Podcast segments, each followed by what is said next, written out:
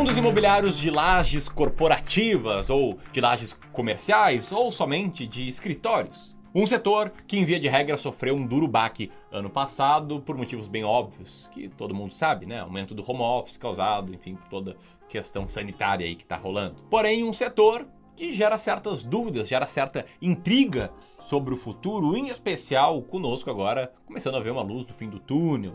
Aí, ó, retomada da normalidade no Brasil. Enfim, será que esses fundos imobiliários vão voltar a ser o que eles eram antes? Será que eles ficaram tão impopulares a ponto de se tornarem boas oportunidades pensando no longo prazo? Bom, é disso que eu vou falar hoje, tá? Eu vou falar sobre essa dinâmica de fundos imobiliários do setor de lajes corporativas. E vou te mostrar três deles que eu estou comprando, tá? Eu como gestor estou comprando para vários dos meus clientes, né? Aqui no Clube do Valor a gente é uma gestora de recursos. A gente skin the game, aplica na prática, na carteira nossa, carteira dos nossos clientes, tudo aquilo que a gente ensina aqui. Então esse vídeo aqui tá muito bom, não pelos três fundos que eles estão comprando, não porque eles podem subir, né? Porque eles também podem cair. Não é por isso, é para você entender o que está rolando no setor, entender como é que é o processo de tomada de decisão e com base nisso você tomar melhores decisões para sua vida. Isso aqui é pro teu bem, não é para te dar uma diquinha não beleza? Até como eu falei, a gente é gestor, não analista.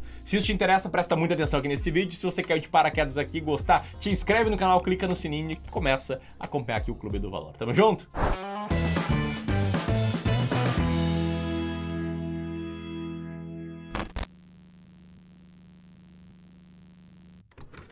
Vamos lá, tá? O que, que são fundos imobiliários de lajes corporativas? Para ninguém ficar para trás, eu quero dizer que eles são os fundos imobiliários de escritórios, né? Aqueles fundos que por trás do fundo tem imóveis comerciais. Imóveis, né? Sabe? Que tem uma localização, tem portaria, garagem, imóveis.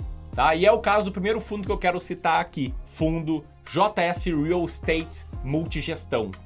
Fundo de código JSRE11 que é um fundo de lajes corporativas, mas tem um pouquinho da carteira em outros ativos, como eu já vou mostrar. É um fundo que está, está com preço por, por valor patrimonial de 0,84 vezes, ou seja, ele está sendo vendido por 84% do seu valor patrimonial e é um fundo cuja mediana do dividend yield dos últimos 12 meses é 0,54%.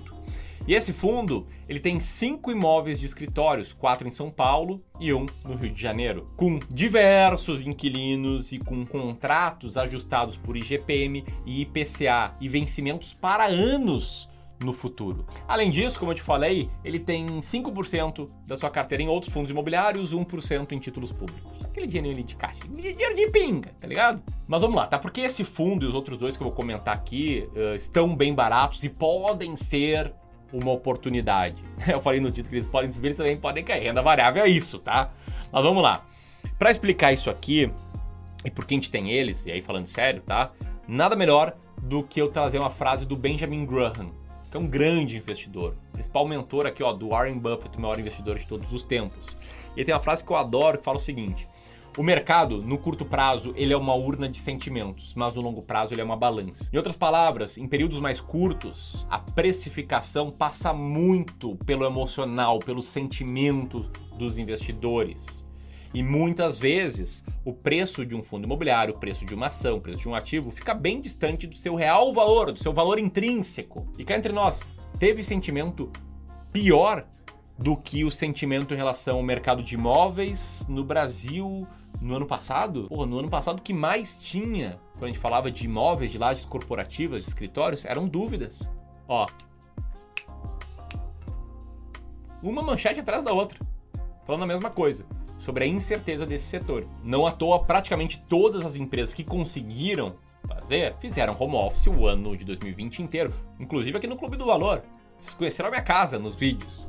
Né? Porque não estava nem chegando perto do escritório. Agora, bem aos poucos, bem aos poucos, algumas pessoas estão frequentando o escritório, né, com todas as medidas de distanciamento, mas longe de frequentar aqui as 54 pessoas que trabalham no CDV. E o mesmo vale ainda em várias empresas. Tá? Tudo isso fez com que o ano de 2020 fosse um ano muito ruim para os fundos imobiliários, e em especial para fundos desse setor de lajes comerciais.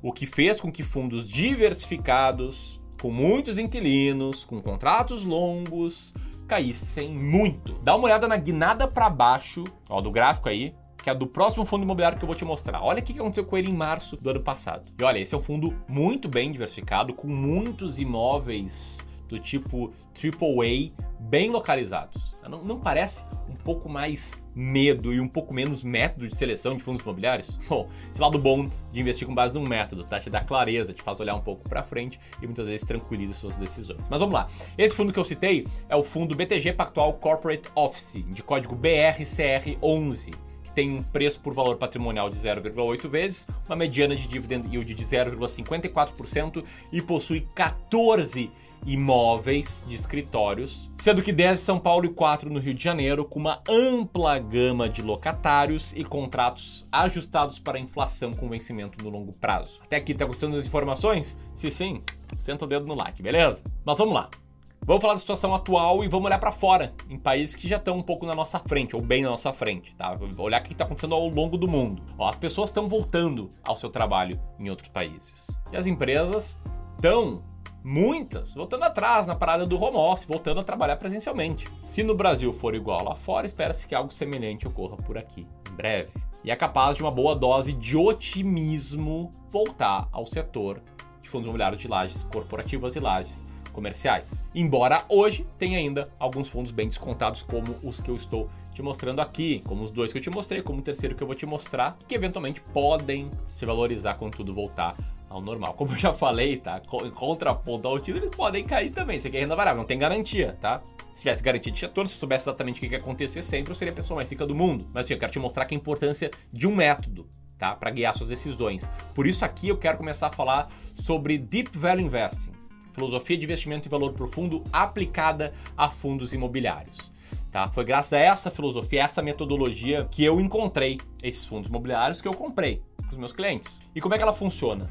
Tá? A primeira etapa a gente passa alguns filtros. A gente tira imóveis que têm pouca liquidez, a gente tira imóveis que sejam de incorporação ou desenvolvimento, a gente tira fundos imobiliários cuja média diverge muito da mediana do dividend yield, e a gente tira fundos imobiliários com menos de um ano de mercado. Quatro filtros. A gente já reduz a quantidade total de fundos imobiliários para uma quantidade menor. A partir daí, a gente ranqueia os fundos imobiliários em dois critérios. Primeiro, menor ao maior PVPA, preço por valor patrimonial, cada um recebe uma nota, né? O menor PVPA recebe nota 1, o segundo menor 2, 3, etc. E maior para menor, mediana do dividend yield. Maior recebe nota 1, 2, 3.